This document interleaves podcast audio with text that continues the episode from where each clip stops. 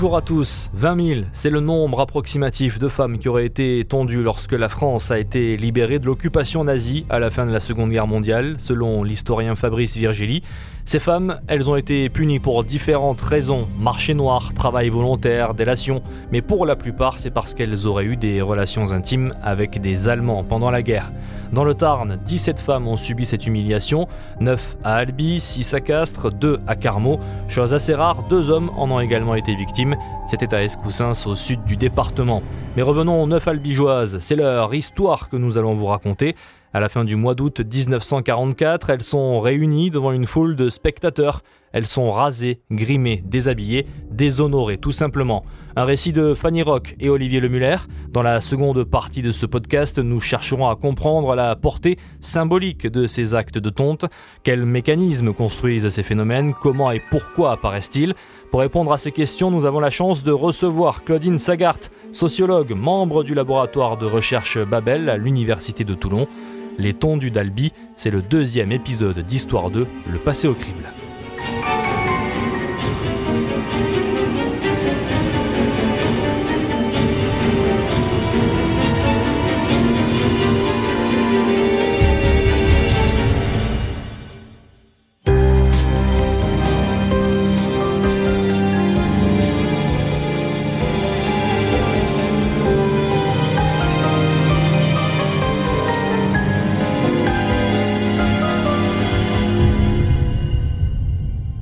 Raconter ce triste passage de l'histoire tarnaise, nous avons utilisé les travaux de Bérangère Reverchon. Cette historienne a rédigé un article sur ces événements dans la revue du Tarn numéro 234 paru en 2014. Nous nous sommes aussi beaucoup appuyés sur la vidéo de la chaîne YouTube Savoir est un devoir, intitulée Les femmes tondues d'Albi et publiée en octobre 2020. Nous sommes le 26 août 1944, soit une semaine, jour pour jour, après la libération d'Albi. On peut donc imaginer l'ambiance qui règne à ce moment-là. Les Allemands ont quitté la préfecture tarnaise, la ville est libérée de l'occupation nazie. C'est l'allégresse chez les Albigeois. Ils sont heureux et ils le montrent. Chaque jour, ils jouissent à nouveau de leur liberté et organisent diverses manifestations festives. Ce samedi-là, les Albigeois vont une nouvelle fois exprimer leur joie dans les rues de la ville rouge. Mais la guerre n'est pas encore finie et ses horreurs non plus. Le climat est toujours tendu, chacun essaie de retrouver peu à peu sa place.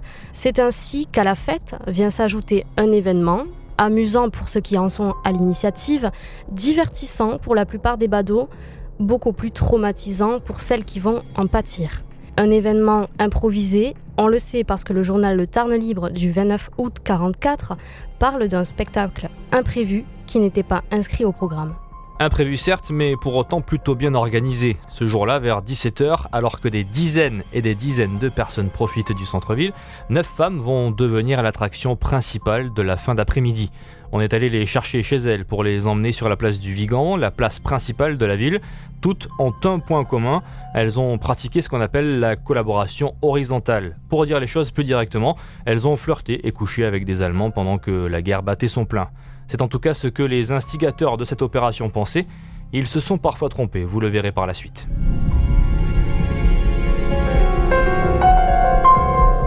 Ne vous méprenez pas, ces albigeoises n'étaient pas des prostituées. Non, elles ont sympathisé avec l'ennemi en toute conscience, et c'est bien ce qu'on leur reproche, avoir fréquenté l'ennemi d'un peu trop près. Certaines ont agi par intérêt, ça ne fait pas de doute. Il faut dire que fréquenter des nazis, c'était s'assurer de ne manquer de rien pour manger, à l'heure où l'on souffrait beaucoup de la faim dans les villes. D'autres sont tout simplement tombées amoureuses et se sont autorisées ces relations. L'une d'elles a même eu un enfant avec un Allemand. Elle s'appelait Alice. C'est d'ailleurs la seule dont nous connaissons le prénom. En effet, pour une raison qui nous échappe, l'histoire n'a pas retenu l'identité de toutes ces femmes. Pourtant, elles sont les premières victimes de l'épuration d'après-guerre dans le Tarn. Une épuration qui prendra bien d'autres formes, touchera bien d'autres cibles pendant plusieurs mois après la fin de la guerre. Certains ont même profité de la situation pour arranger leurs petites affaires, désigner un rival professionnel, un rival amoureux ou encore un voisin gênant comme collaborateur par exemple. Parmi les tondus d'Albi, on peut aisément imaginer que certaines ont été victimes de vendetta personnelles.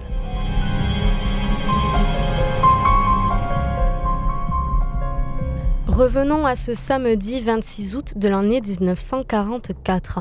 Une fois installées sur le Vigan, les choses s'accélèrent pour celles qui sont décrites à plutôt jeunes par les témoins de l'époque, entre 20 et 25 ans, pas beaucoup plus. Vers 19h, un coiffeur connu dans la ville rejoint les lieux. Armé de tondeuses et de ciseaux, il est missionné pour couper les cheveux de ces femmes jetées en pâture. La foule s'est amassée autour d'elle. Des hommes, des femmes et même des enfants regardent ce spectacle, la plupart du temps avec un sourire aux lèvres. Comment le sait-on? Eh bien parce qu'il existe des photos de cette scène choquante, sept au total, prises par un certain Cervelle, un photographe réputé à Albi à cette époque.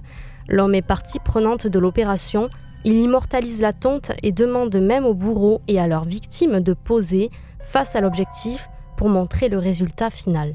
Le coiffeur est assisté par au moins une personne qui ne semble pas être un professionnel. Ensemble, ils mettent à nu le crâne de ces jeunes femmes. Dessus, ainsi que sur l'ensemble de leur visage, des croix gammées sont dessinées. Mais le spectacle ne s'arrête pas là. Pour que l'humiliation soit totale, les neuf victimes sont dénudées et emmenées sur un camion plateau pour les présenter à toute la ville. Mais parlons un instant des hommes qui ont organisé ces tontes à Albi. Ils se présentent comme des résistants. Ils emportent parfois les attributs, des uniformes militaires et des armes. Mais ils sont surtout des résistants de la dernière heure, des naphtalinards comme on les appelle.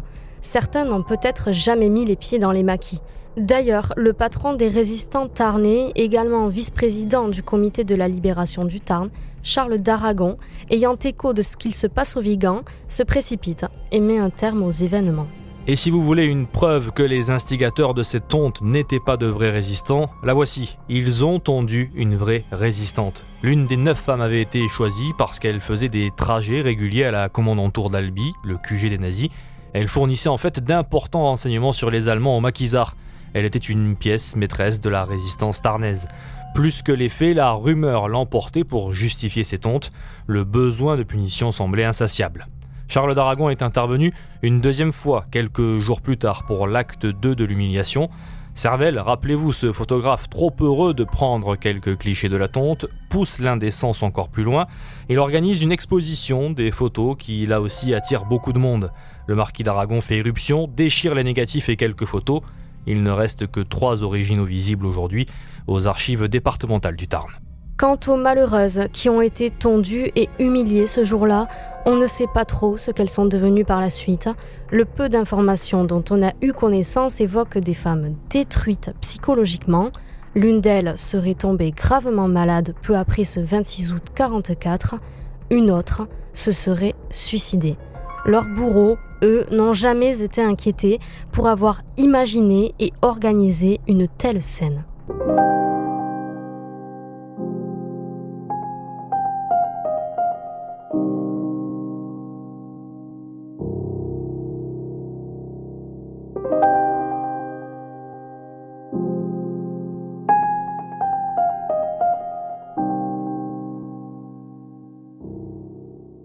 Avec nous pour approfondir un peu le sujet, Claudine Sagart, sociologue, membre du laboratoire de recherche Babel à l'université de Toulon. Bonjour Claudine Sagart. Bonjour. Bonjour, vous êtes spécialisée sur les questions de représentation du corps, vous avez notamment travaillé sur la laideur féminine dans l'histoire et vous vous êtes bien sûr intéressée à cette pratique qu'on vient d'évoquer, la tonte des femmes à l'issue de la Seconde Guerre mondiale, prostituées, sorcières, femmes infidèles, révolutionnaires. Nombre de femmes ont subi ce châtiment de la tonte au cours de l'histoire. Alors Claudine Sagart, pouvez-vous nous dire la symbolique qui se cache derrière ces tontes? Alors, la symbolique véritablement de l'attente renvoie à l'idée d'avilir le corps des femmes, mais surtout de considérer que le corps des femmes est souillé et que l'attente, quelque part, va les purifier. Ça, c'est extrêmement important, mais c'est l'idée à la fois de réappropriation du corps des femmes, en même temps que réappropriation de l'espace, c'est-à-dire de la France elle-même. Donc, il y a une analogie entre le territoire et le corps. Ce que je voudrais véritablement pointer, c'est l'idée selon laquelle la femme, dans toute l'histoire des mentalités et des systèmes de pensée, a été avant tout considérée comme un corps. à l'encontre de l'homme qui a été pensé en termes plutôt d'esprit que de corps. Dans cette perspective-là, la sexualité des hommes ne fait pas problème quand la sexualité des femmes, finalement, passe sous le regard de l'homme. On ne considère pas que leur sexualité est totalement libre de tout regard patriarcal. Ce phénomène, il a eu lieu partout en France, à peu près à la même période, sans que de mots d'ordre n'aient été passés. Comment euh, expliquer cela? Est-ce que c'est un besoin de punition? Alors, oui, totalement. Je voudrais dire déjà que ne serait-ce que le terme tonte pose véritablement problème parce que, en principe, on tond la pelouse, on tond des moutons.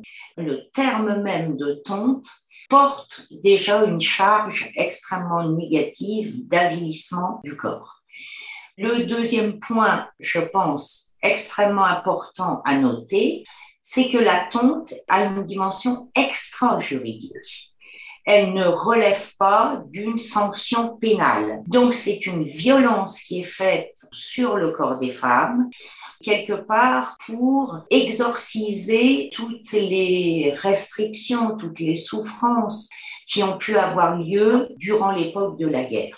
Et donc, ces femmes symbolisent justement l'absence de souffrance. Elles ont pu manger à leur faim suite à leur relation avec l'ennemi.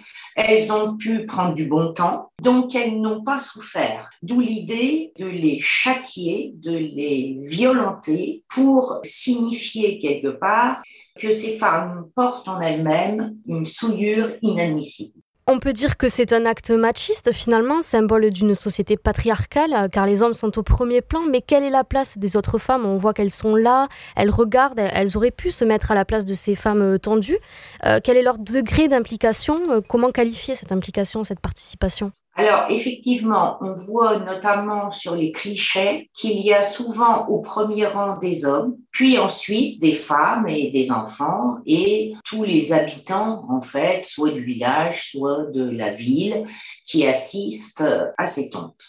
Alors, toutes les femmes n'ont pas participé à la vindicte populaire. Certaines, on a des témoignages, ont été outrées de ce type euh, d'attitude. Mais d'autres, par contre, ont participé en lançant des injures, en crachant au visage de ces femmes, en les insultant extrêmement violemment, parce que ces femmes symbolisent ce à quoi elles n'ont pas eu droit. Et puis, je pense qu'on peut dire aussi qu'il y a derrière ces insultes et ces injures l'idée que la femme ne s'est pas tenue comme elle aurait dû se tenir.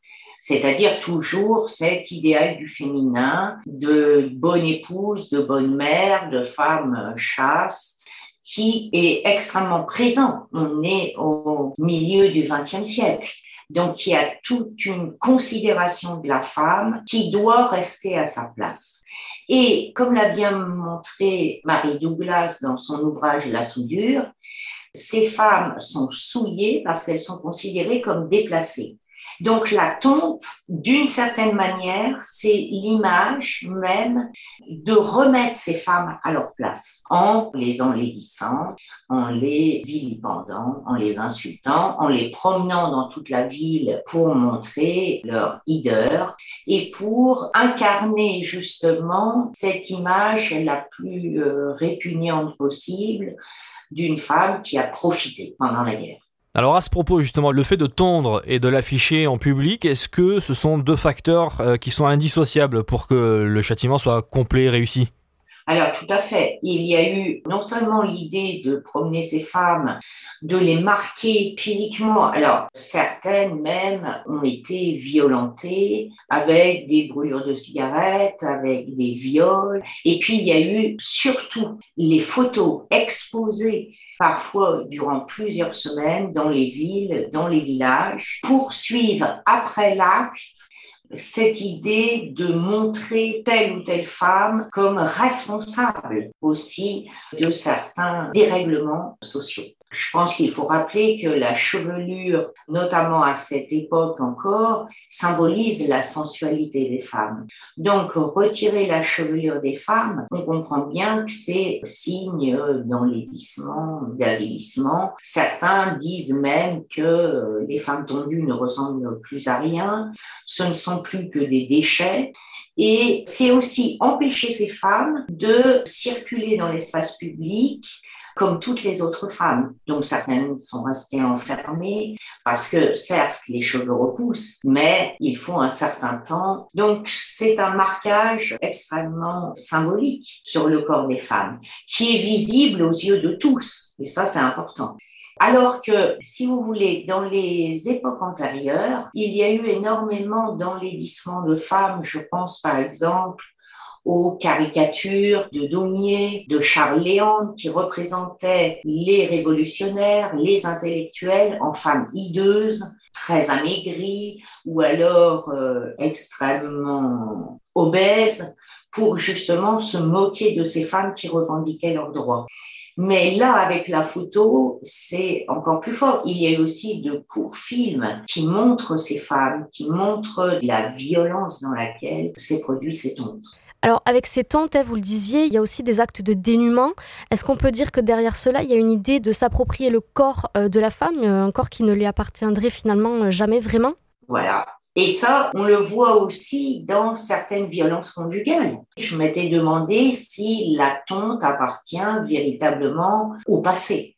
Eh bien, non, puisque j'ai noté par exemple qu'en 2014 en Inde, il y a des femmes qui ont été tondues pour crimes de conversion. En France aussi, certains journaux relatent que des compagnons, des maris ont fait subir à leur compagne la tonte. Par exemple, le 5 euh, juillet 2016, Gilbert Dupont raconte dans son article qu'un homme infligeait de multiples violences à sa femme et parmi celles-ci la tonte de ses cheveux.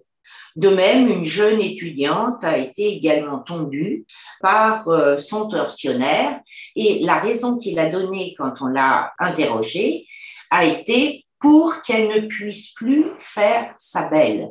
Donc, vous voyez, c'est véritablement la dimension qu'on a développée. Donc, encore au XXIe siècle, on peut être étonné que la tombe soit infligée aux femmes pour les humilier.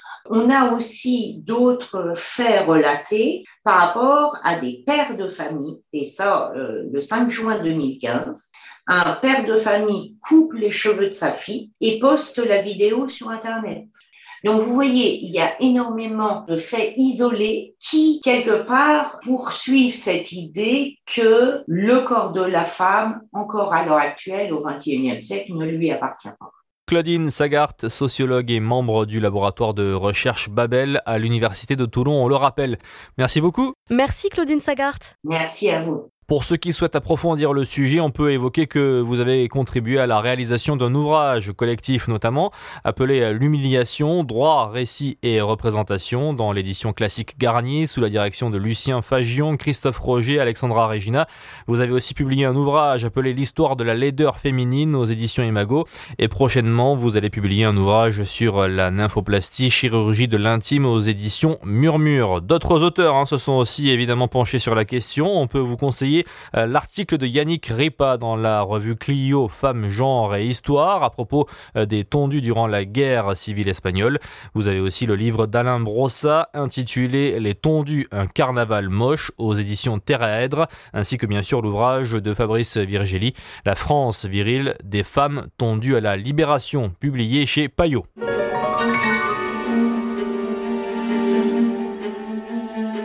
Les tondus d'Albi, c'était le deuxième épisode d'Histoire de le passé au crible. Nous espérons que ce retour sur ces faits passés, mais qui, on l'a vu, ont une résonance encore très actuelle, aura fait germer une réflexion. On se retrouve très bientôt pour une prochaine excursion dans l'histoire tarnaise.